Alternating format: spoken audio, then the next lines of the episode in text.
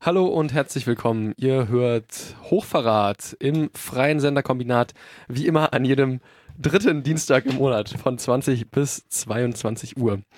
Ähm, genau, und wie jeden Monat äh, haben wir uns so ein Fahrradverwandtes Thema herausgesucht und äh, haben wieder ein paar Studiogäste eingeladen, um mit ihnen über Trommelwirbel Kuriere?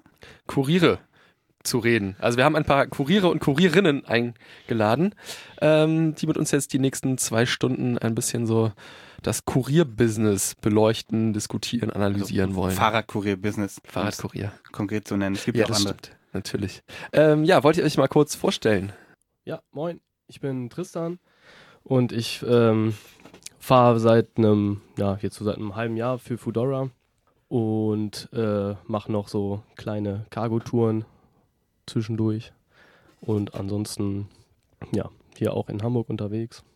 Moin Moin, mein Name ist Philipp. Ich fahre seit knapp drei Jahren für Inline-Kurier und bin teilweise mit dem Lastenrad unterwegs, aber die meiste Zeit eigentlich mit dem normalen Bike. Hallo, ich bin Silja. Ich bin seit ein Jahr und äh, ich glaube jetzt drei Monaten Fahrradkurierin. Hab bei Deko, also bei der Kurier AG angefangen, bin jetzt vor drei Monaten zu Inline gewechselt und mit dem Fixie unterwegs. Classy. Wollt ihr so ein bisschen erzählen, wie ihr dazu gekommen seid? Also was euch so zum Kurierfahren gebracht hat und ähm, warum ihr. Philipp, willst du vielleicht anfangen? Also was dich dann gebracht hat und warum du immer noch dabei bist? Ähm, ja, also angefangen, ich würde mal sagen, so mit zehn oder so habe ich bei uns in der Kleinstadt so einen Fahrradkurier durch die Gegend flitzen sehen und ich dachte, bevor ich jetzt mal Zeitungsaustragen mache, irgendwie ein bisschen Geld zu verdienen, äh, würde ich halt lieber Fahrradkurier sein. Ich bin damals schon viel Mountainbike gefahren, das hat sich damals nie ergeben. Ist alles irgendwann so ein bisschen aus dem Auge verloren, habe ich's und ähm, ja, ich würde mal sagen, so knapp 2012 grob bin ich dann aufs Bahnrad gestoßen, Fixgear, Fixie, wie auch immer man es gerade nennen möchte. Ähm, hab, bin viel gefahren damit, habe auch einige Events organisiert, Ellicats, Sprintrennen, vieles drumherum. Und dann war irgendwann der Punkt, wo ich eine, mir eine kleine Auszeit aus meinem ursprünglichen Job nehmen wollte. Und dann dachte ich mir so, hey, komm, wenn du schon in diese, sich viel in dieser Szene bewegst, die ihren Ursprung halt im Fahrradkurier-Business hat, dann muss man das auch einfach nochmal eine Zeit lang irgendwie ausnutzen und äh, mal ausprobieren. Und da bin ich jetzt seit drei Jahren dabei und es macht extrem, extrem viel Spaß. Und ja, gerade aktuell kann ich mir auch nichts anderes vorstellen. Ähm, ja, ich bin durch den Sport eigentlich eher da drauf gekommen. Also ich habe irgendwie vor, ich glaube, vier Jahren bin ich mein erstes Fixed-Gear-Rennen gefahren und ähm, habe da total viel Spaß dran gehabt. Ich fand Fahrradfahren vorher total scheiße. Äh, habe dann aber ganz, ganz schnell voll das Interesse dafür gefunden und einfach riesen Spaß daran, Rad zu fahren. Und ähm, ja, irgendwann bin ich auch irgendwie so jobmäßig ins Strudeln geraten und habe dann irgendwie durch Freunde bin ich dann an eine ja, Partnerschaft mit einem anderen Kurier geraten und äh, bin dann so einfach irgendwie reingeflutscht und seitdem dabei und mega glücklich und zufrieden. Hm, Ja, bei mir ist es auch so gewesen, dass ich einfach mein Leben lang Fahrrad fahre, kann ich sagen, oder fast. Ich bin so ein öffentliche Verkehrsmittelhasser und bin darüber dann einfach dazu gekommen, dass ich einfach immer nur Rad fahre. Und irgendwann, das war tatsächlich eine ähnliche Geschichte wie bei Philipp. Ähm, ich habe nur Zeitung mit dem Auto, äh, mit dem Fahrrad ausgetragen tatsächlich. das war quasi das erste Mal, dass ich damit gearbeitet habe. Ähm, und bin dann ja tatsächlich auch über, über einen Rad, also halt einfach immer Radsport gemacht, Radsport gemacht, erst irgendwie Mountainbike-Kram, dann irgendwann auch zum Fixie, also ein Bahnrad gekommen und bin dann so vor, weiß ich nicht, vor vier, fünf Jahren ging es dann halt los, dass wir auch immer Ellicats organisiert haben, dass bei Ellicats mitgefahren sind und das Ganze kommt halt, wie du schon sagst, aus der Kurierszene und ja, darüber hat man halt einfach ganz viel von diesem Beruf kennengelernt, weil man ganz viele Menschen im Freundeskreis und Bekanntenkreis einfach plötzlich hatte, die Fahrradkuriere waren. Dann hat man das irgendwie alles mal mitgekriegt. Dann ähm, hat man auch die Kurierbuden selber, also bei mir war das dann eher in Oldenburg und Bremen kennengelernt. Und ja, dann im eigenen Freundeskreis viele gehabt, die Kurier gefahren sind. Und bei mir war es jetzt hier, ich brauchte einfach, ich brauchte Geld, schnell. Und brauchte einen Job, dringend. und naja, das naheliegendste war halt einfach schnell mit dem Rad zu fahren und dabei ein bisschen Geld zu verdienen. Und ja, da bin ich jetzt. Ja, was, was denkt ihr, ist so, äh, also wo der Kurier herkommt, ne? Ich äh, stelle mir immer irgendwie so französische äh, Baguette-Austräger oder so vor. ich weiß nicht, so, so, so Porteurträger, irgendwie Kuriere oder äh, Zweite Weltkriegsgeschichten, äh, wo irgendwie Leute über Berge fahren. Ähm, was, ähm, wo ist so euer Gefühl, wo das herkommt? Da habe ich tatsächlich eben noch mal so ein bisschen nachgeforscht und äh, habe äh, dass es wohl mal einen Bahnstreik gegeben hat, äh, bei dem eine ganze, eine komplette Bahnstrecke irgendwie gesperrt war. Und um die ähm, ja, Dinge, die da transportiert wurden, ähm, zu transportieren weiterhin, wurde einfach die komplette Strecke, ich weiß leider nicht, wie viele Kilometer das waren, äh, mit Fahrradkurieren ersetzt. Also mit Fahrradfahrenden Menschen. Und dann, ja, ich habe es leider nicht aufgeschrieben, äh, dann gab es noch ein, einen Fahrradmechaniker, der selbst seine Kunden beliefert hat. Also damals wohl noch mit so einem Hochrad. Nee, wie hieß das? Hoch, wie heißt das? Große Fahr- Hochrad ist richtig, Großes Rad, kleines Rad, Ding, genau. Ja, sehr schön. Ähm, wir haben jetzt so ein bisschen erläutert, wa warum ihr so zum Kurierfahren gekommen seid. Ähm, was, was mich interessieren würde, ist, äh, was euch am meisten daran fasziniert. Also warum, ähm, wa warum fahrt ihr äh, Kurier und äh, warum macht ihr das nicht einfach nur als Sport, wenn ihr sagt, ja, äh, das, das macht mir so viel Spaß, dann äh, müssen wir ja auch eigentlich gar kein Geld damit verdienen oder ist das einfach nur ein schöner Nebeneffekt, Rad zu fahren und dabei Geld zu verdienen? Was ist so euer, euer Impuls, das als Job zu machen? Ähm, also, dass du Freiheiten hast. Also bei uns ist es so, dass wir selbstständig sind und du kannst halt auch mal eine Stunde länger schlafen, ohne dass du Ärger vom Chef kriegst oder so. Ja, und dann, ähm, dass einfach jeder Tag irgendwie anders ist. Also du gehst morgens auf die Straße, fängst mit Natur an und weißt überhaupt nicht, wo du äh, in den nächsten zehn Minuten quasi landen wirst, weil äh, einfach immer wieder was Neues dazukommt. Die Aufträge kommen ja spontan rein. Ähm, dann ist es einfach, ja, man hat eine Freiheit, man ist den ganzen Tag auf der Straße und arbeitet so für sich selber im Prinzip und ähm, kriegt jetzt keine, keine üblen Jobs zugewiesen, auf die man eigentlich keinen Bock hat. So, also ich komme aus dem Handwerk, ich war vorher Tischlerin und hatte da ganz oft Tage, wo ich am liebsten morgens gar nicht aufgestanden wäre, weil ich wusste, was ich jetzt äh, den ganzen Tag machen werde. Und ja, das ist beim Kurierfahren überhaupt nicht so. Also ich muss mich da eigentlich kaum überwinden. Natürlich gibt es mal Tage, wo man irgendwie ein Tief hat und keinen Bock hat zu fahren, aber die sind eher selten. Ich, ich wollte gerade auch noch äh, einwenden, also ne, so morgens aufstehen, gar keinen Bock zu haben. Wie ist es, wenn zum Beispiel irgendwie genau klar es regnet heute den Rest des Tages. Also da würden ja auch viele Leute sagen, so jetzt den ganzen Tag irgendwie bei, bei Regen auf der Straße draußen unterwegs sein, so hm, kann ich mir Schöneres vorstellen. Zum Beispiel gemütlich im Büro sitzen und äh, Büroklammern zählen oder so. Ja, klar, das ist äh, scheiße und nervt. Ähm, erst recht, wenn du dann irgendwann durchnässt bist und es auch noch kalt ist, aber ich habe die Erfahrung gemacht, wenn man einfach stumpf rausgeht und anfängt zu fahren, äh, passiert alles andere von alleine. Meistens hast du auch mehr Aufträge, weil halt auch weniger Leute fahren. Und dann wirst du eh so vollgestopft und gescheucht, dass du ähm, gar nicht mehr groß drüber nachdenken kannst, wie nervig jetzt dieser blöde Regen ist. Vor allen Dingen geht man dann doch auch ein bisschen anders auf die Straße. Also ich, wenn ich privat unterwegs bin und es regnet, dann bin ich meistens irgendwie doch relativ schnell nass und genervt, so die verkehrten Schuhe an und dies und das. Wenn man doch immer so ein bisschen das Wetter im Auge behält und die richtigen Klamotten anhat, ähm, die dann auch halten, dann hat es auch irgendwie eine ganz, einen ganz eigenen Flair. So die Kapuze ist weit runtergezogen, es prasselt ohne Ende, alle Leute sind in Hektik, weil sie nass werden und man selber ist entweder glücklicherweise noch trocken, weil die Klamotten halten oder eh komplett nass so und dann zieht man einfach durch und das hat irgendwie auch, hat auch was Besonderes so und ich muss es ja auch nicht jeden Tag haben. Aktuell, der Sommer war ganz schön bescheiden, aber zwischendurch, also ich persönlich brauche das dann irgendwie auch einfach mal so einen ganzen Tag Regen so.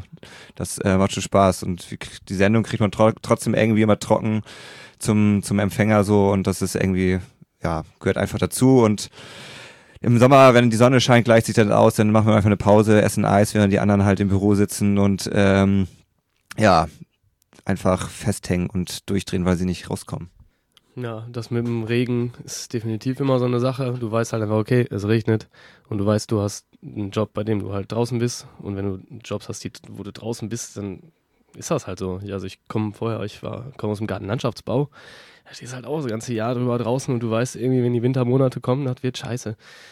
Und das ist bei jedem Outdoor-Job irgendwie so, da musst du halt durch. Also klar, so geil finde ich es nicht, beziehungsweise klar, irgendwann hast du dann so ein bisschen, ähm, irgendwann hast du halt immer diesen Moment, gerade diesen, diesen Sommer, wo es halt so krass geregnet hat einfach, wo du in diesem völlig in diesem sogenannten ergiebigen Regen die ganze Zeit bist und du bist einfach so nass und es ist so doll am Regnen und du kannst, das Wasser läuft dir aus den Schuhen irgendwie, obwohl du alle, alle, alle Wassersicherheitsvorkehrungen getroffen hast, das bringt nichts irgendwie, du bist halt einfach nass und dann setzt bei mir einfach immer so, das ist so eine Art Galgenhumor ein, wo ich mir dann denke, ja, just give a fuck irgendwie ist jetzt so und gib ihm und dann fährst du an diesen ganzen Autoschlangen vorbei, wo die ganzen Leute aus dem Büro irgendwie auf dem Weg nach Hause sind und alle sitzen da drin und stehen in ihrem Stau und du fährst halt irgendwie durch den, durch den Regen, bist auch total nass, aber da habe ich dann wenigstens noch ein Grinsen bei im Gesicht und dann nehme ich halt auch noch jede Pfütze mit. Wenn ich eh nass bin, ist mir noch egal.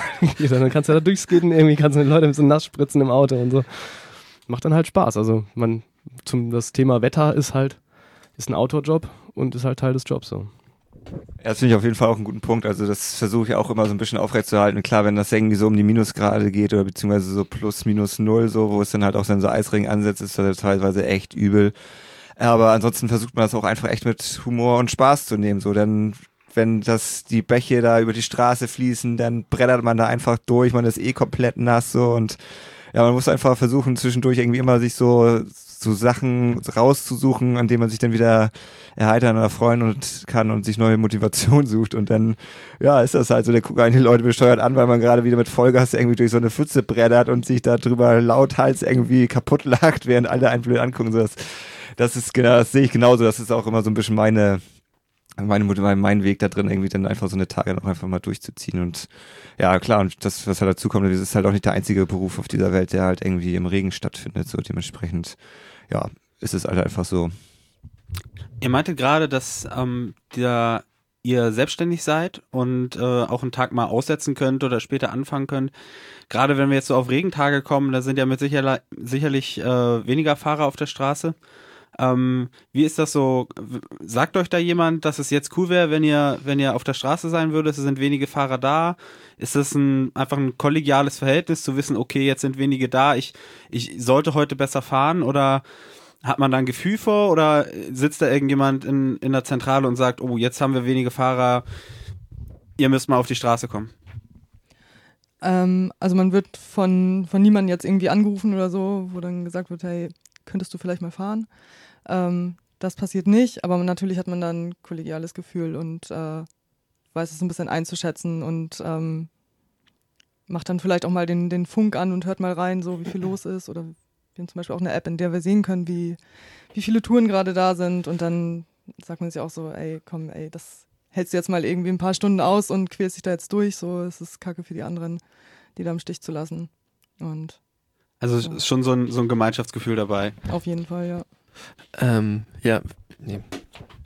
Und äh, was natürlich auch dazu kommt, ist halt, dass ähm, uns natürlich auch bewusst ist, dass die Kunden halt bei Regenwetter trotzdem bestellen und ähm, wir müssen natürlich unseren Service trotzdem liefern. So, also wir haben halt auch so Schichtsysteme, die jetzt nicht super verpflichtend sind, aber es wird halt schon auch ähm, geschaut, dass halt irgendwie ähm, an einem verregneten Montagmorgen trotzdem Leute auf der Straße sind und nicht alle zu Hause bleiben, weil ansonsten wird das System halt zusammenbrechen. Und das ist uns halt auch einfach bewusst so, dass ähm, ja, dass einfach die Kunden trotzdem bestellen und wir halt unseren Service weiter liefern müssen, so, ähm, weil wenn wir das nicht, ja, wenn wir da nicht dranbleiben und da halt auch so eine gewisse Qualität liefern, dann brechen sie uns halt weg und dann bricht halt auch unser Job weg und dafür so ein Gespür zu haben, das haben eigentlich die meisten und ähm, das klappt eigentlich auch ganz gut. Es gibt immer Tage, wo es halt echt manchmal ein bisschen in die Knie geht, wo die Kunden ein bisschen mehr Verständnis für uns haben müssen, das auch manchmal ein bisschen ausgereizt wird, aber in der Regel ähm, sind wir eigentlich immer genug Leute auf der Straße, damit das gut abgedeckt werden kann.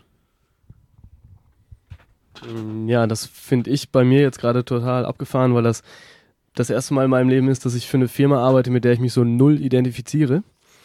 Ich weiß gar nicht, ob Ähm, man das hier so ob man das hier so im Radio sagen darf, es ist Weiß ich Ja, nicht. Natürlich, Ich glaub- ich glaub kann man schon. das sagen. Auf jeden Fall. Äh, aber willst du das vielleicht noch ein bisschen ähm, aus, äh, ausführen, beziehungsweise nur kurz skizzieren? Ich würde dann im zweiten Teil der Sendung gerne nochmal so auf so die Formen des Arbeitens, also ne, Selbstständigkeit, äh, wie so Kurierbuden funktionieren und wie jetzt irgendwie der Laden, für den du da fährst, äh, funktioniert, der irgendwie ein Novum darstellt, glaube ich. Also ich weiß nicht, diese ganzen Essenslieferservice, wie Foodoro, Deliveroo, wie sie alle heißen, die gibt's ja noch nicht so lange. Seit ein paar Jahren jetzt, glaube ich, so Mhm. flächendeckend. Ne? Ja, äh, Ähm, ja, also, ne, also äh, mir ging es einfach nur um dieses Thema, so, so eine Art Berufsethos oder, oder, oder Loyalität zu seiner eigenen Firma zu haben. Das habe ich muss, das habe ich bis jetzt irgendwie für jede Firma gehabt, für die ich gearbeitet habe, dass man sich irgendwann damit so ein bisschen identifiziert irgendwie und dann machst du auch selbstverständlich Überstunden irgendwie und du machst so ein geiles Miteinander und jetzt bei Foodora ist es halt echt so, die Firma scheißt einfach auf uns Kuriere und du entwickelst auch, also als ich damit angefangen habe, dachte ich mir auch irgendwie, ja, auf jeden hier, jeden Job und gib ihm. Und dann lernst du innerhalb kürzester Zeit, dass die Firma einfach mega scheiße mit dir umgeht. Und bei mir hat es dann halt auch dazu geführt, dass ich mir gedacht, gut, wenn ihr scheiße mit uns umgeht, dann gehe ich auch scheiße mit euch um. Und ähm, hab, also ich, ich habe da null schlechtes Gewissen, wenn ich, äh, was weiß ich, wenn, wenn ich dann von einem Dispatcher angeschrieben werde, äh, kannst du heute länger arbeiten oder äh, da sind welche ausgefallen, kannst du irgendwie heute einspringen oder sowas? Dann sag ich, ja, immer nö.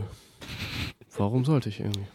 Und das würde ich bei anderen Filmen würde ich sowas niemals machen. Also, nein, kann man natürlich nicht pauschalisieren irgendwie, aber das ist das erste Mal in meinem Leben, dass ich irgendwie für eine Firma arbeite, wo ich mir denke, boah, ja, wir mal schnell wieder weg das ja, ist sehr schade, weil eigentlich ist es halt was Schönes, du wirst fürs Radfahren bezahlt.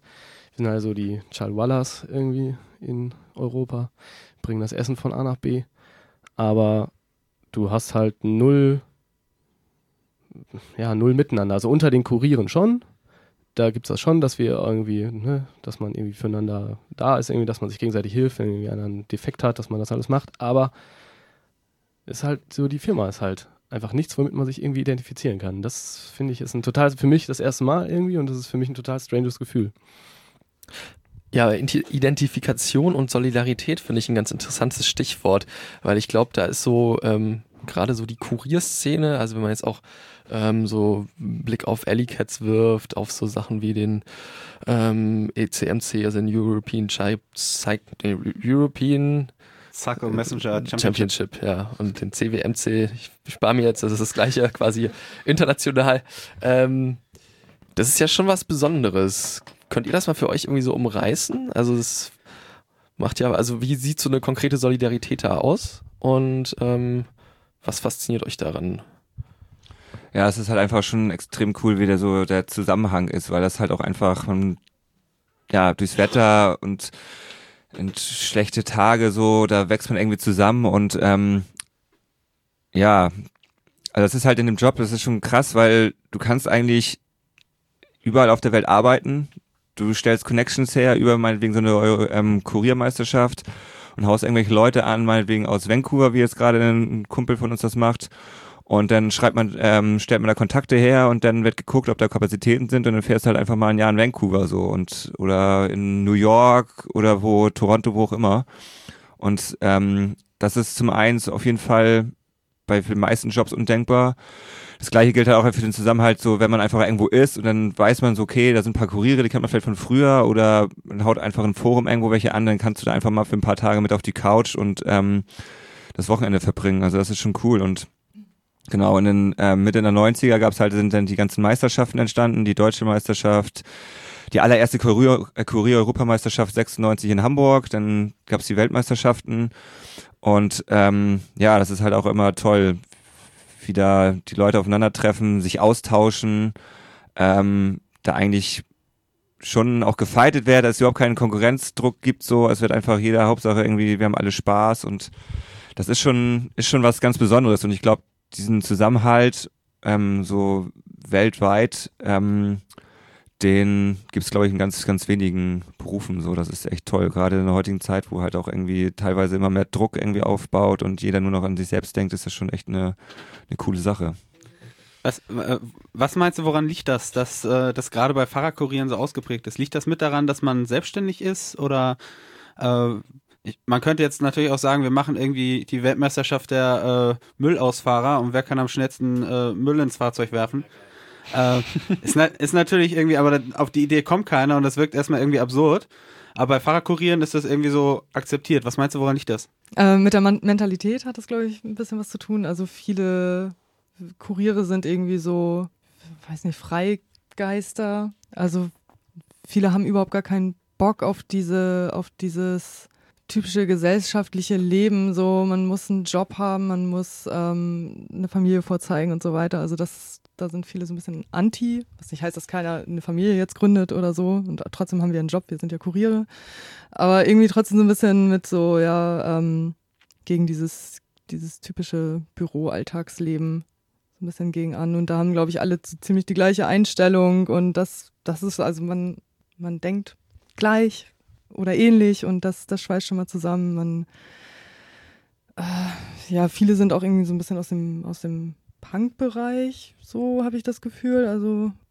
Ähm, ja, das ist, ähm, das ist auf jeden Fall was, was da stark reinspielt. Also das ist halt so interessant, weil wir haben bei uns halt Leute, die noch nie, einen, also die keinen Schulabschluss gemacht haben. Wir haben Leute, die Medizin studiert haben und nebenbei ja irgendwie ähm, als Dozenten arbeiten. Also wir haben halt durch die Gesellschaft alles dabei, so, aber wir haben auf jeden Fall alle diese Schnittstelle, dass wir halt einfach so ein bisschen mehr unser, gerade unser Berufsleben halt auch selbst gestalten wollen und selber bestimmen wollen, wie das jetzt alles abläuft. Und das ist halt echt interessant, weil wir da dann einfach alle zusammenhalten und irgendwie trotz der verrücktesten unterschiedlichen Leute, die wir haben, wir halt auch trotzdem diese Professionalität liefern können. So, also es ist halt, ja, echt eine coole Sache und ich glaube, das ist auf jeden Fall einer der Hauptgründe, weil es irgendwie da so diese Schnittstellen gibt und wie auch schon gesagt wurde, also ich glaube, wenn es halt in anderen Berufen halt auch gewisse Meisterschaften gibt oder sowas und die, die Leute austauschen können, ja, also ich glaube, dass das auch funktionieren würde und äh, auch die Berufe besser aufstellen würde, beziehungsweise da irgendwie einen neuen Touch reinbringen würde und ähm, ja, dann das alles ein bisschen offener macht. So. Ja, also was ihr beide gesagt habt, kann ich mich auf jeden Fall anschließen. Ich sehe das auch so ein bisschen. Es gibt einfach, ich glaube, das ist ein, ein, ein Special-Job, bei dem es einfach nicht nur einen Punkt gibt, der das, der alle Menschen dieses Berufsbildes vereint, so ne, wie, was weiß ich, ne, ich komme ja dem Gartenbereich, also sagen wir mal als Gärtner.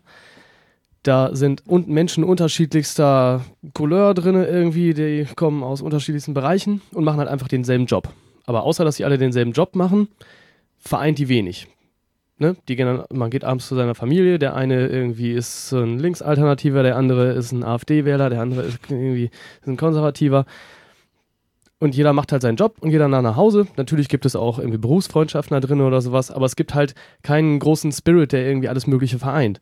Und ich finde gerade so im, im Kurierbereich, in dieser ganzen Kurierszene, Ellie-Cat-Szene, in diesem großen Schmuder, ist ähm, das zentrale Ding, was erstmal alle vereint ist, sind alles Radfahrer. Und ist natürlich alles mal schwer zu pauschalisieren, aber was ich allgemein jetzt auch ohne Kurierszene, ohne Etiquette-Szene finde, alle Radfahrer vereint halt schon mal das Rad. Und ähm, egal, wenn du in einer anderen Stadt unterwegs bist und man sieht einen Radfahrer irgendwie, man, alle Radfahrer haben so eine gewisse Grundsolidarität gegenüber anderen Radfahrern. Ähm, und ähm, dann finde ich das Besondere, was äh, so halt gerade in der in der Kurierszene ist, das ist auch so, das, ähm, da würde ich mich dem anschließen, was Silja sagte, dass man halt, ja, es kommen viele Leute so aus dem, aus dem linksalternativen Bereich und dann hat man da schon mal, man hat quasi eine politische Schnittmenge, man hat eine sportliche Schnittmenge, da einen Aspekt, man hat ein ähnliches Denken, und man hat Spaß am Radfahren und ja, auch, ich glaube auch ein bisschen dieses, kann, weiß ich nicht, kann man das sagen, so Freigeist-Ding. Also hat halt keiner Bock irgendwie ähm, nach Feierabend. Geht es nicht darum, dass du in deine Doppelhaushälfte zurückkehrst und irgendwie zu deiner Eiche Rustikalschrankwand kommst, so, sondern machen halt viele dann auch nach Feierabend noch irgendwas, was mit Fahrradfahren zu tun hat, was mit Community zu tun hat, was irgendwie also viele Leute haben da irgendwie kleine Projekte und haben halt Bock auch, sich für andere einzusetzen. Ich finde, das ist auch immer ein ziemlich starker sozialer Aspekt, der irgendwie in dieser Szene drin ist. Natürlich gibt es ja auch genauso Streit irgendwie und natürlich gibt es genauso diese ganzen Differenzen, die es irgendwie in jeder, besonders in jeder linken Szene irgendwie gibt. Muss ja auch so sein, finde ich auch gut. Aber ich glaube, dass einfach diese unterschiedlichen Aspekte, die das Kurierding so vereint, halt was sind, was zu so einer allgemeinen Solidarität unter den Fahrenden führt. Ich glaube, also, ja, ich glaube auch, dass es nämlich de facto die Häufung an diesen, diesen kleinen Aspekten ist und nicht äh, das Fahrrad an sich, weil da wollte ich gerade, also ich ein AfD-Wähler oder weiß ich nicht, irgendwelche Nationalisten können genauso gut irgendwie Fahrrad fahren, um irgendwie die Natur und das Vaterland zu schützen. Ähm, also das, ist halt, ähm, da mit denen vereint mich dann ziemlich wenig. Ähm, und ich glaube auch, dass so eine Grundsolidarität unter Radfahrenden, die du gerade hier so in den Raum gestellt hast, ja, kann man drüber diskutieren. ähm, was aber, glaube ich, auf jeden Fall der Fall ist, es sind halt so Aspekte wie ähm, DIY-Kultur. So, ich habe irgendwie mein Arbeitsgerät und ich warte das selber, ich äh, baue das selber um, so, ich modifiziere das so, dass es für mich jeden Tag funktioniert. Ähm, und was, glaube ich, auch ganz wichtig ist, was ihr auch schon mehrmals gesagt habt, das ist so eine, eine ist wenig planbar. Also ich habe jeden Tag, sehe ich unterschiedlichste Orte, treffe unterschiedlichste Menschen ähm, und äh, ja, so ein gewisses Gefühl von Freiheit. Ist übrigens auch interessant. Also ich finde, heutzutage kann man ja durchaus davon sprechen, dass so ein gewisser eine gewisse Kurierästhetik-Style, hier die genannten Fixed Gear Räder, Bahnradfahren, dass das schon so zur Mode geworden ist. Also wo jetzt ähm, in den 90er Jahren meinetwegen noch das Baumarkt Mountainbike so das Billo-Fahrrad der Wahl war, ist es heute halt so ein Baumarkt Single-Speed-Fahrrad für 199 Euro, das genauso scheiße ist, aber irgendwie schicker aussieht. Ähm, also durchaus zur Mode geworden.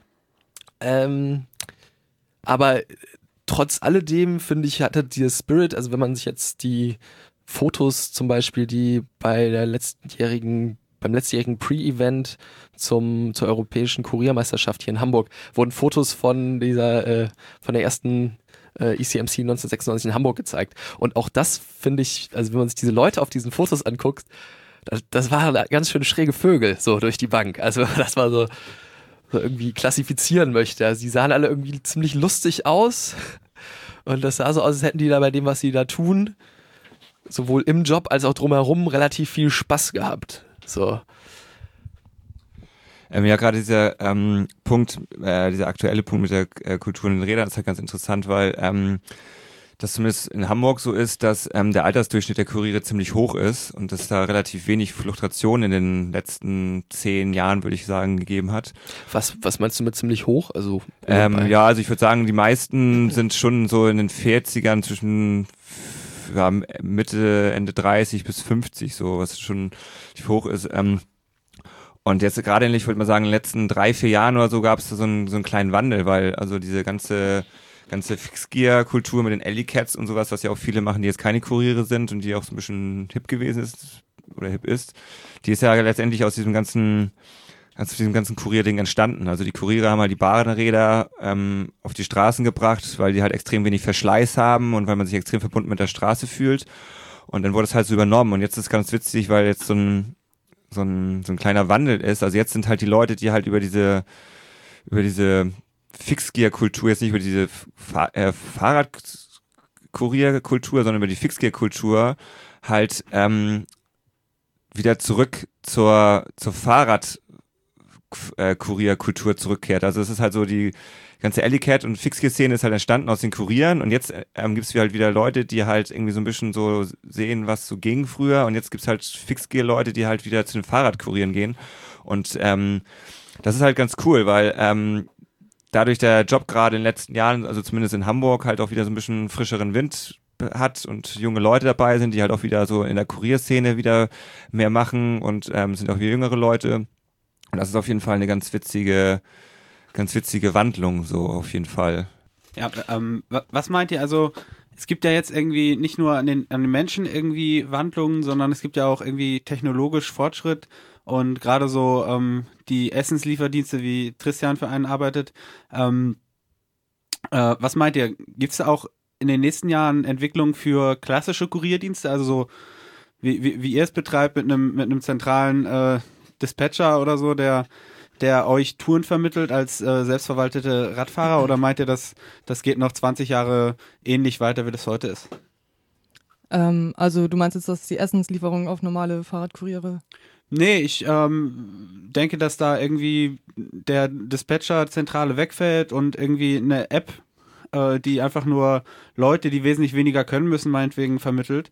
Oder meint ihr, es gibt trotzdem irgendwie Skills oder bestimmte Sachen, die Fahrradkuriere äh, können, die nicht durch äh, IT-Technik oder sowas ersetzt werden kann?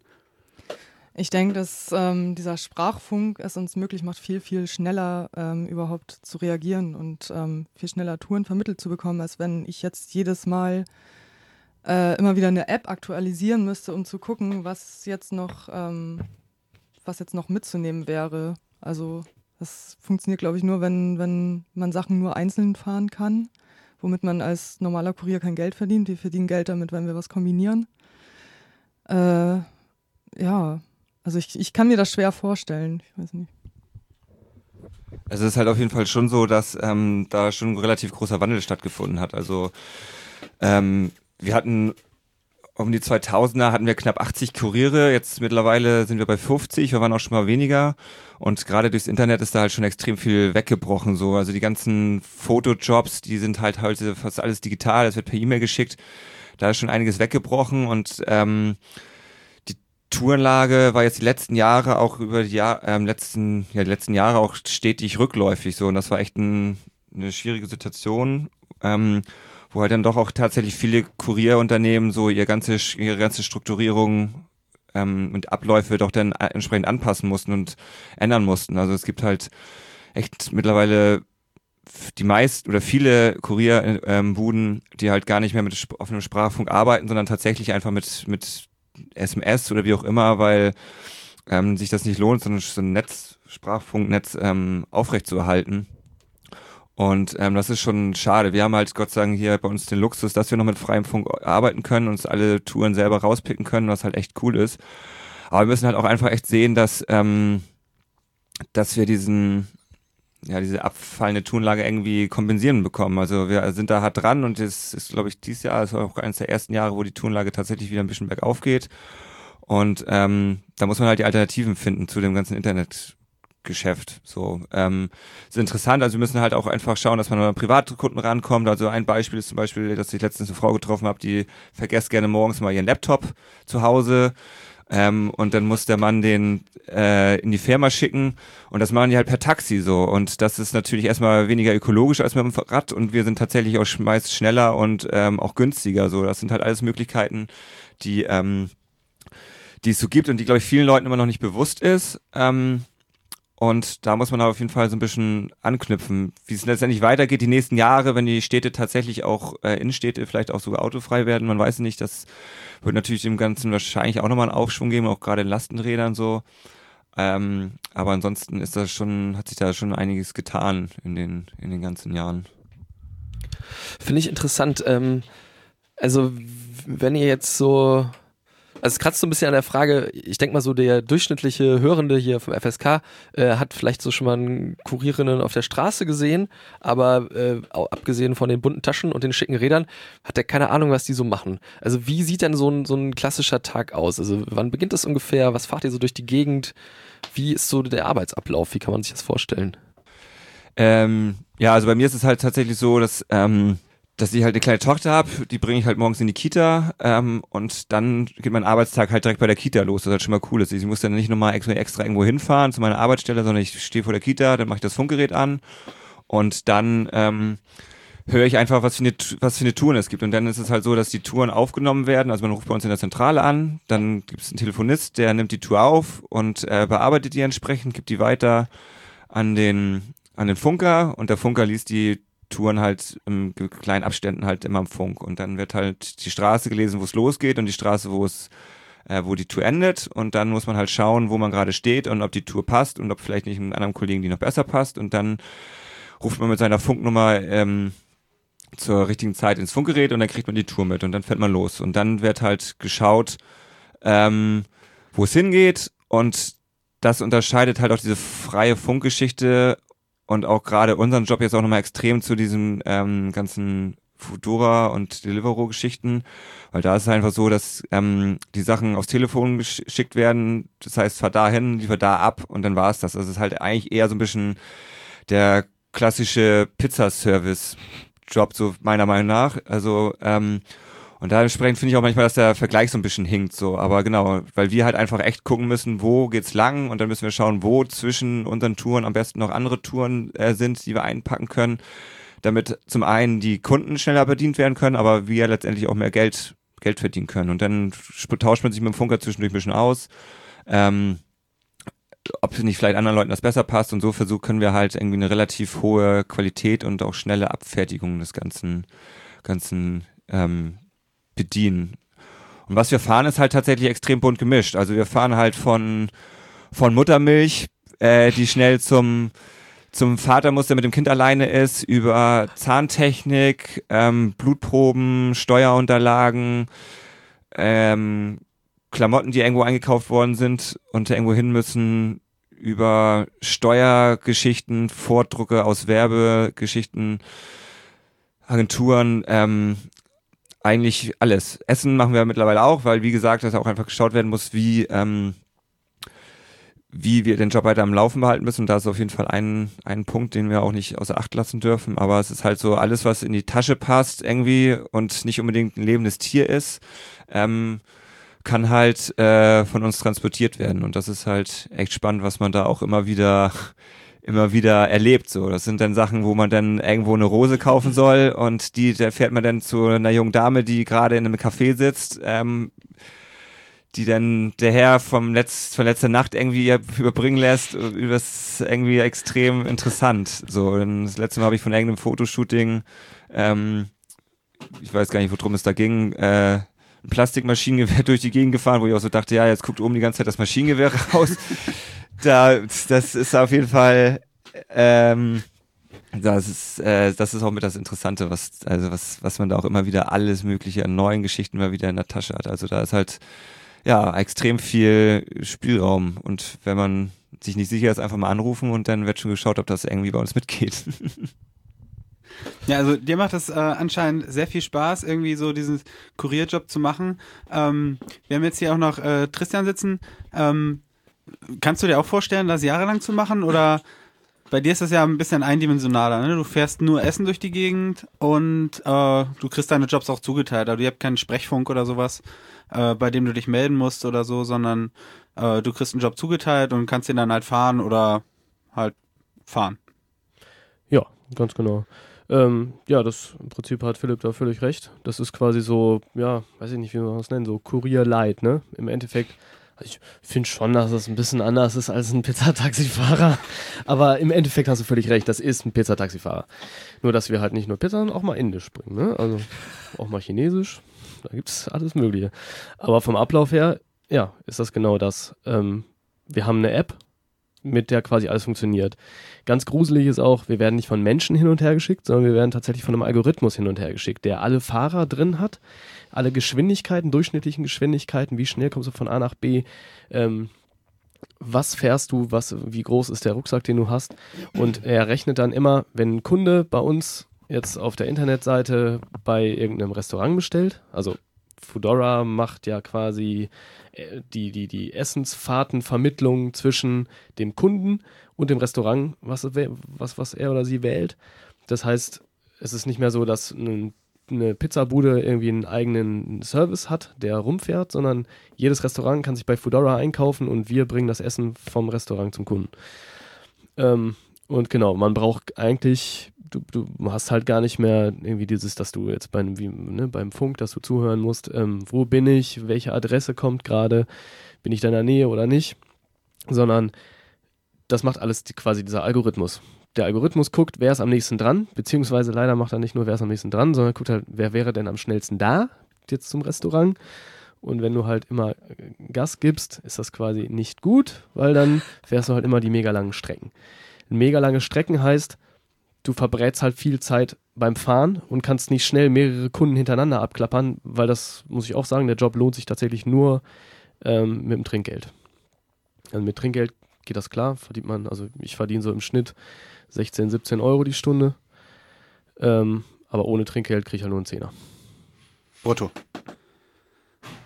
Unversteuert. Ja, Ja. ja. Ja. Trinkgeld natürlich. Bist du dann da selbstständig angestellt? Oder Nee, ich bin tatsächlich, das, das ist einer der Vorteile bei dem Laden. Du bist tatsächlich fest angestellt. Ich krieg, also ich krieg bezahlten Urlaub, ich krieg bezahlte Krankheitstage.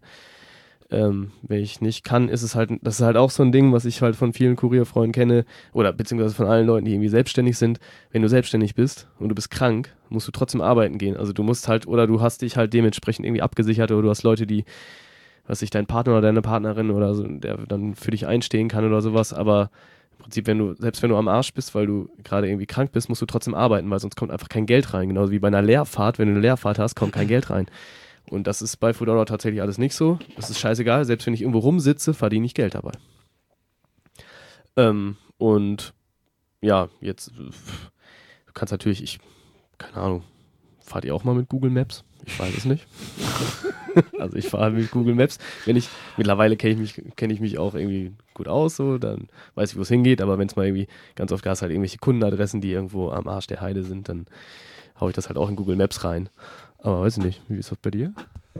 Ja, also klar haben wir auch eine Karte und wir nutzen auch ähm, Google. Ich persönlich, also beziehungsweise irgendwelche anderen Kartenanbieter, ich mag es lieber mit dem Smartphone kurz irgendwie reinschauen, als irgendwie die Karte mal auspacken, wobei die Karte manchmal auch hilfreicher ist. Wobei ich dann halt mich nicht navigieren lasse. Das ist halt auch so der große Unterschied. Also es macht bei uns einfach keinen Sinn, sich mit dem Navi navigieren zu lassen, weil wenn dann zwischen, man fährt einfach viel unbewusster und lernt einfach die Strecken viel schlechter, weil man die ganze Zeit nur das Hirn aus hat und hinterher fährt. Und man weiß halt nicht, was drumherum passiert. Wenn da eine Tour kommt, irgendwie, ähm, die halt passt, dann bist du halt so fokussiert auf der Navi und so, äh, dann kriegst du gar nicht mit oder weißt gar nicht, dass diese Tour jetzt nicht eigentlich passen würde. Ich glaube, das ist halt so ein Punkt, der, ähm, warum die, also warum es einfach keinen Sinn macht, bei uns sich einfach immer aufs Navi zu verlassen, sondern es einfach wichtig ist, wirklich die Stadt zu kennen. So, was ich auf jeden Fall sehr interessant finde und auch nochmal wichtig finde bezüglich des Trinkgelds, hört euch das an, liebe PayPal-Zahler. Ähm, es ist einfach so, dass die wenigsten heute durch die digitale Bezahlung, die meisten Leute bei, mit PayPal kein Trinkgeld geben. Also beim Barbezahlen ist es tatsächlich so, dass die meisten Trinkgeld geben. Beim PayPal hast du, da lieferst du Sachen für 200 Euro in eine große Werbeagentur, wo du weißt, dass da richtig Kohle hintersteckt und du kriegst gerade mal so ein anonymes äh, Danke, wenn es gut läuft. Und dann war's das. Und dann ähm, bricht das deutlich zusammen. Also gerade, ich habe auch riesen Respekt und vor den Leuten, die halt für diese SS, äh, für Essenslieferanten fahren und ich habe auch mit dem ganzen Ding an sich so kein Problem. Es geht einfach nur um die Darstellung, die mich manchmal stört von den Läden. Aber genau die Leute sind halt darauf angewiesen, dass halt Trinkgeld gegeben wird und ähm, das wird halt immer weniger gemacht und das ist schon schon ziemlich ziemlich heftig und das stimmt mich ganz schön traurig, ähm, wenn man überlegt, dass das halt das Zahlungsmittel der Zukunft sein soll, weil da glaube ich echt echt viele auf der Strecke liegen bleiben werden. So, das ist auf jeden Fall ein Punkt, den ich unbedingt nochmal loswerden wollte. Ich Ja, meine, also- eine Lösung, eine Lösung dieses, dieses angesprochenen Trinkgeldproblems wäre ja einfach äh, bessere Bezahlung. Ne? Also es ist natürlich, das ist, ist so, so ein Ding. Das kann man auf jeden Fall diskutieren, wie, also wie funktioniert das? Weil wenn das halt dann, irgendwann würden dann die Preise steigen, weil irgendwie, man kann es halt nicht mehr, äh, also man kann halt mit dem, was man da verdient, regulär nicht leben, wenn man kein Trinkgeld verdient. Aber das ist ja auch irgendwie systemisches Problem. Genauso wie eine, wie eine Selbstständigkeit ja auch da wieder irgendwie Vorzüge hat, aber einen auch wieder irgendwie so lebenspraktisch vor gewisse Probleme und Problematiken stellt. Ja, ganz genau. Und ich finde, da sind wir einfach genau in dieser Problematik, dass einfach, das sind einfach tatsächlich, sind einfach prekäre Jobs irgendwie. Du bist hart am Malochen, du bist viel am Malochen und kriegst einfach zu wenig Geld dafür, um damit irgendwie deinen Lebensunterhalt zu verdienen. Und wenn du, und irgendwie jeder muss seine Mieten zahlen, jeder muss irgendwie für seine Family aufkommen, muss zusehen, dass diese ganzen laufenden Kosten gedeckt werden. Und dann sind diese Jobs einfach zu schlecht bezahlt. Und ich glaube, also, das ist scheißegal, ob das jetzt für, für, eine, für eine Fahrradkurierbude ist oder ob das irgendwie für so ein Essensunternehmen ist. Es ist einfach lächerlich.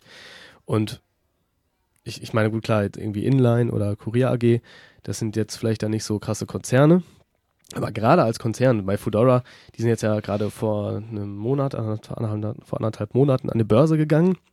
haben wir gleich am ersten Tag mega Knete gemacht und wir kriegen intern lustige Mails, dass sie jetzt erstmal, wir haben ja auch ein paar Autofahrer und denen wurde erstmal das Gehalt gekürzt. So. Das war eine ganz witzige Aufeinanderfolge von, oh, wir haben Millionen gerade gescheffelt innerhalb von 24 Stunden. Ach ja, und ihr, die, die Grundlage unseres, unseres Unternehmens sind, kriegt erstmal den, den Lohn gekürzt. Und da dachte ich mir, oh ja, geil, danke schön. Ihr seid ja wirklich ein unglaublich soziales Unternehmen. zum Kotzen. Also da muss mehr gehen. Das wird ja auch an der Stelle perfide, ähm, wenn man sich anschaut, also wie auch wieder mit Menschen umgegangen wird. Ich wusste nicht, dass es ein Algorithmus macht. So, das finde ich, also die Werbung von denen ist ja hier, äh, du hast ein Smartphone, du hast ein Fahrrad, so, hey, du hast einen Job, cool, fang direkt bei uns an. Äh, das heißt, du brauchst gar nichts und mh, alles total easy und locker. Ähm, und irgendwie Menschen sind da äh, komplett austauschbar an der Stelle, weil du halt tatsächlich oder nicht mehr, nicht mehr irgendwie, wirst halt eigentlich nur vom Computer von A nach B geschickt hast dein Handy dabei, hast dein Fahrrad dabei, hast du beides selber bezahlt so, musst du auch beides neu kaufen, wenn es kaputt geht, zahlt keiner für dich und äh, ja, du bist dann quasi so das Rädchen im Getriebe, dass die, ja. Ja, das ist halt ganz, ganz spannend, so finde ich persönlich. Ist, vielleicht so ein Stamm meiner Ansichten kommen sie auch daher, weil wir hier in Hamburg doch eine relativ luxuriöse Situation haben und wirklich echt noch richtig gutes Geld verdienen können. Also ich arbeite im Schnitt sechs bis sieben Stunden und habe am Ende mehr raus als was ich halt damals in meinem alten Job als Teil der Erziehungspfleger mit mehr Stunden irgendwie am Ende raus hatte, was natürlich auch irgendwie krank ist.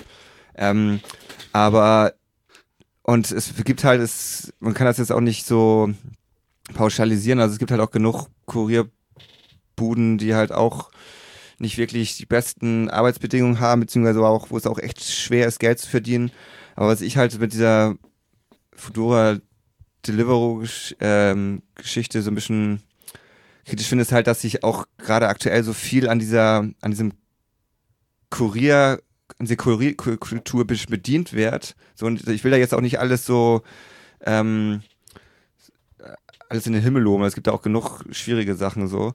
Aber es wird sich halt so ein bisschen dran bedient, so, auch als Fahrradkuriere, als Bike Messenger das Ganze dargestellt, um halt auch, glaube ich, einfach so ein bisschen über deren schlechten Arbeitsbedingungen, die alles so ein bisschen so schön zu reden. So, hey, du bist ein Fahrradkurier und das ist halt eine Kultur, die halt seit den 70ern entsteht, wo halt Leute richtig hart für gearbeitet haben und ähm, die es schon richtig lange gibt und jetzt kommt halt Firmen, die halt einfach, was man ja auch immer wieder hört, so, ähm, doch auch nicht wirklich gut mit ihren Mitarbeitern umgehen und sagen so, hey, du bist ein cooler Fahrradkurier und so, ey, und stell dich doch nicht so an, du bist doch jetzt cool und hip so, dann passt das doch alles schon. Das finde ich irgendwie manchmal äh, manchmal ein bisschen kritisch so.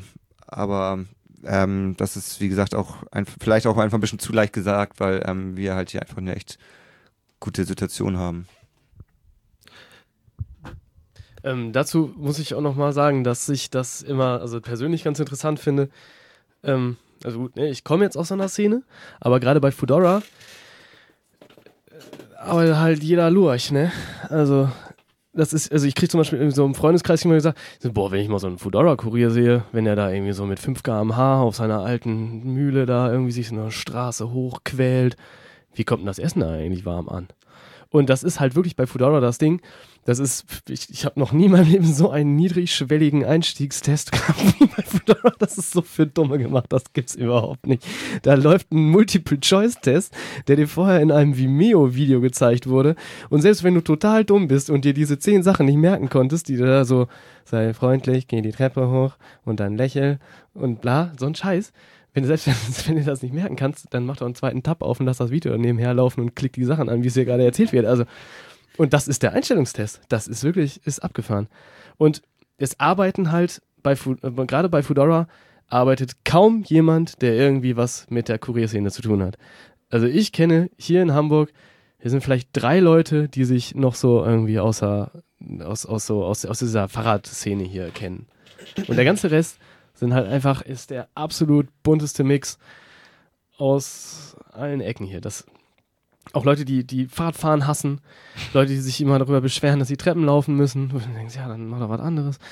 Ähm, die Fahrradfahren scheiße finden, die immer rumheulen, wenn es mal regnet, die rumheulen. Also es wird, ich kenne auch keinen Job, wo so viel rumgeheult wird. Das ist auch abgefahren.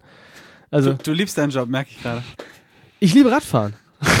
so, ich liebe Radfahren. Ich mache den Scheiß, weil es mir Spaß macht. Und jedes Mal, wenn ich mir beim Arbeiten denke, irgendwie, boah, schon wieder irgendwie so ein Arschkunde, dem gerade für 200 Euro irgendwie gerade krasseste Lieferung, die nicht mal in deinen Rucksack reingepasst hast. Und das sind ja Riesenrucksäcke. Da passt schon echt was rein. Und dann kriegst du trotzdem was, was nicht reinpasst. Dann bringst du das dahin und die Leute schlagen dir vor der Nase irgendwie die Tür zu, sagen noch nicht mal Danke.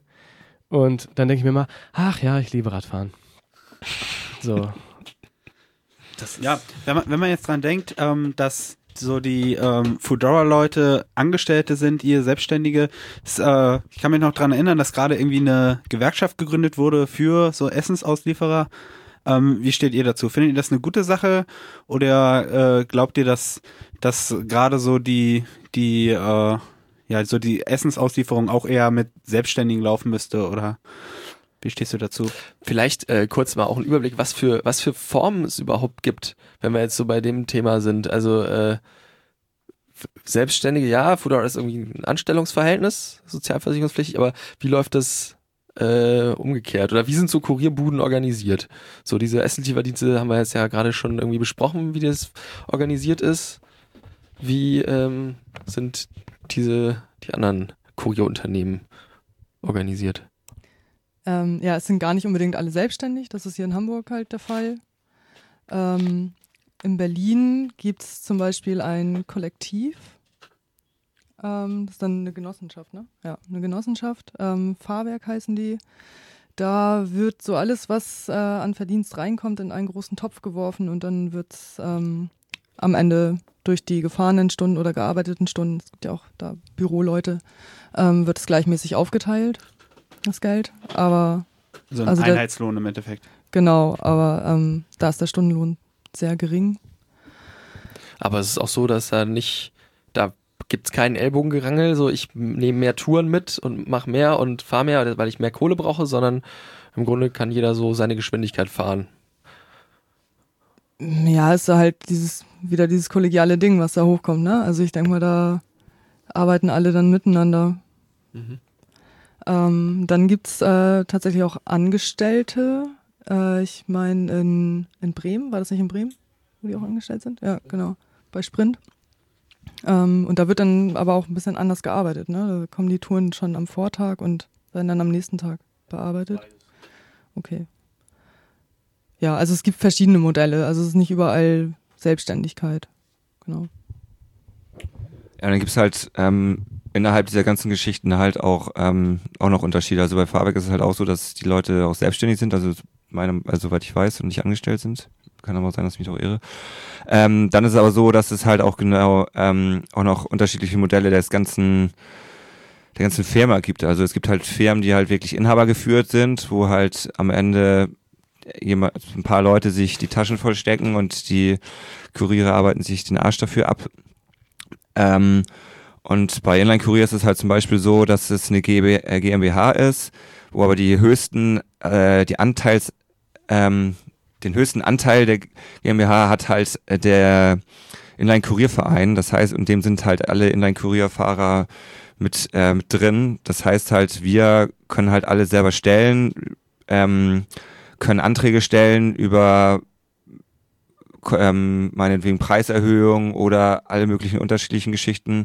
Und das ist halt schon, schon extrem cool, weil wir auf alles eigentlich Einfluss haben, so. Und es ke- keiner ist, der sich am Ende die Taschen vollsteckt. Es wird halt immer geschaut, wo, wo der nächste Finanz- Finanzierungsplan hingeht, irgendwie. Und das ist auf jeden Fall cool. Ähm, ist halt immer die Frage, wie das so ist. Es ist, kommt immer wieder das Thema auf. So, ist es besser, angestellt zu sein? Oder ist es halt besser, ähm, selbstständig zu sein. So gerade bei uns kommt es auch immer wieder auf das Thema.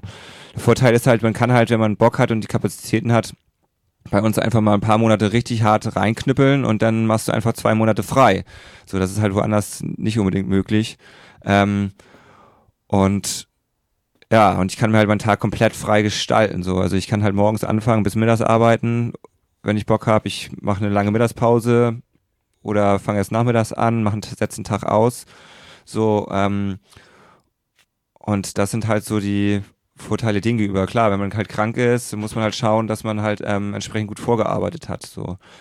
Dann ist es halt natürlich so, dass wir selbstständig sind und mit Inline Courier zusammenarbeiten und ähm, wir werden aber von den Kunden direkt bezahlt und dementsprechend muss Inline Courier ja auch irgendwie ihre Kosten decken. Ähm, Büro Funker, ähm, Telefonisten und die ganze Infrastruktur. Und dafür geben wir halt jeden Monat einen festen festen Betrag an Inline-Kurier, damit das halt abgedeckt ist so. Und wenn man halt einen Monat nicht arbeitet, ist der feste Betrag halt trotzdem da, was halt auch nicht ganz einfach ist. Aber im Groben und Ganzen ist es halt, wie gesagt, echt gut, dass ähm, echt die gute Situation, dass wir noch genug Geld verdienen können. So. Nochmal kurz auf diese Essenslieferantengeschichte zurückzukommen, das ist halt schon interessant, weil in anderen Städten werden, sind die Ansichten dem Ganzen schon ein bisschen anders. Also diese Einstellung dazu, zu Futur und ähm, Livero ist halt so ein bisschen, soll ich sagen, spaltet die Szene ein wenig vielleicht, weil halt es tatsächlich in zum Beispiel in anderen Städten so ist, dass halt echt teilweise Kuriere, die schon lange dabei sind, ähm, bei ihren Kurierunternehmen aufhören und halt tatsächlich dann für Deliveroo arbeiten, weil sie da anscheinend dann mehr verdienen. Und ähm, das ist halt, da merkt man halt, dass, ähm, dass es auch unterschiedliche Ansichten gibt, beziehungsweise auch ähm, ja auch immer auf die auf die Gegebenheiten, auf die Unternehmen angeht, bei denen man arbeitet. Wobei ich das persönlich den ein bisschen falschen Weg finde, einfach abzuhauen, sondern vielleicht einfach, dann sollte man eher gemeinsam schauen, wie man das irgendwie in den Griff bekommt, dass dieser Beruf irgendwie weiter am Leben gehalten wird und halt auch genug um abwerft, damit die Leute davon leben können. Mm, ja, das ist zum Beispiel bei Deliveroo ist es auch nochmal anders. Bei Deliveroo sind die ähm, auch selbstständig. Also, ich glaube, ja. Nee, ich glaube, das war so. Und ähm, der, ja, in anderen Städten, diese, also diese Abwanderung dann zu solchen Vereinen finde ich halt schon auch irgendwo schlimm, weil in, einer, in deiner eigenen Kurierfirma, da kannst du was machen. Da hast du Leute, da hast du Menschen, da kannst du mit den Leuten was machen. Bei so einem Konzern, der ist ja, also mittlerweile, bei Fudora gehört ja zu, wie heißt der Laden? Rocket. Das ist irgendwie so ein Zusammenschluss, die wurden ja aufgekauft. Da gehört auch der ähm, äh, Lief Lieferheld dazu. Und das ist halt mittlerweile ein Konzern. Und, und zwar ist das ein Konzern, wo es halt bis vor jetzt irgendwie ein, zwei Monaten noch nie mal eine Gewerkschaft gab. Das heißt, du bist als, als, als Arbeiter, als, als, als Essensausfahrer, wirst du nicht nur irgendwie behandelt, wie die Firma das gerade möchte, sondern du hast noch nicht mal eine Stimme. Du kannst noch nicht mal was irgendwie dagegen tun. Du kannst dich nicht mal dagegen wehren. Und es war jetzt ein sehr langer Prozess von ähm, dem, dem Zusammenschluss der ganzen, der, der Fahrer. Das ging von, wenn ich mich nicht irre, von, von Berlin aus dass da sich die Deliveroo und Foodora-Fahrer und wer auch sonst noch so bei den, bei den Essensfahrern dabei war, sich zusammengeschlossen haben und halt auch wirklich mal die Firmen dazu gezwungen haben, mit, äh, mit netten Aktionen mal überhaupt an so einen Verhandlungstisch zu kommen. Und ähm, das geht jetzt hier in Hamburg gerade los. Da gibt es jetzt so die ersten Treffen. Und es gibt halt auch so die ersten Versuche, irgendwie, ja, eine Geschäftsführung an den Tisch zu kriegen, dass es, dass man überhaupt mal irgend, über, überhaupt mal über, über Bedingungen reden könnte. Und ähm, auch Fedora hat sich da lange, lange einfach, hat sich völlig verweigert, hat gar nichts gemacht. Dann haben sie in Berlin so eine schöne Aktion gebracht, da haben sie einfach mal so die ganzen Verschleißteile, weil Fedora zahlt ja auch nicht für deine Verschleißteile. Also wenn dein Rad kaputt ist, hast du, ist das dein Problem. Wenn es jetzt während, während des Unfalls, während der Arbeitszeit kaputt geht, dann würden sie rein theoretisch zahlen. Wobei, da habe ich auch recht schlechte Erfahrungen mitgemacht. Das machen sie nicht so. Und dann haben die irgendwie die ganzen Schläuche, Mäntel, Reifen, Lenker, alles, was irgendwie so mal kaputt gegangen ist, vor die Fudora-Zentrale geworfen, haben da einen riesen Haufen gemacht. und haben die dann mal, haben mal so, so einen optischen Effekt da gehabt. Ja, und da bildet sich halt, oder da hat sich jetzt halt diese Fahrergewerkschaft gebildet. Ich finde, das ist eine sehr, sehr, sehr gute Sache. Vor allen Dingen bei so großen Firmen, die halt einfach, ja, wo die Entscheidungsetage so weit entfernt ist von ihren Arbeitern, dass sie sie weder sehen noch mitkriegen, noch irgendwas für sie tun und alles irgendwie mal nur so theoretisch mal am Schreibtisch durchgekaut wird.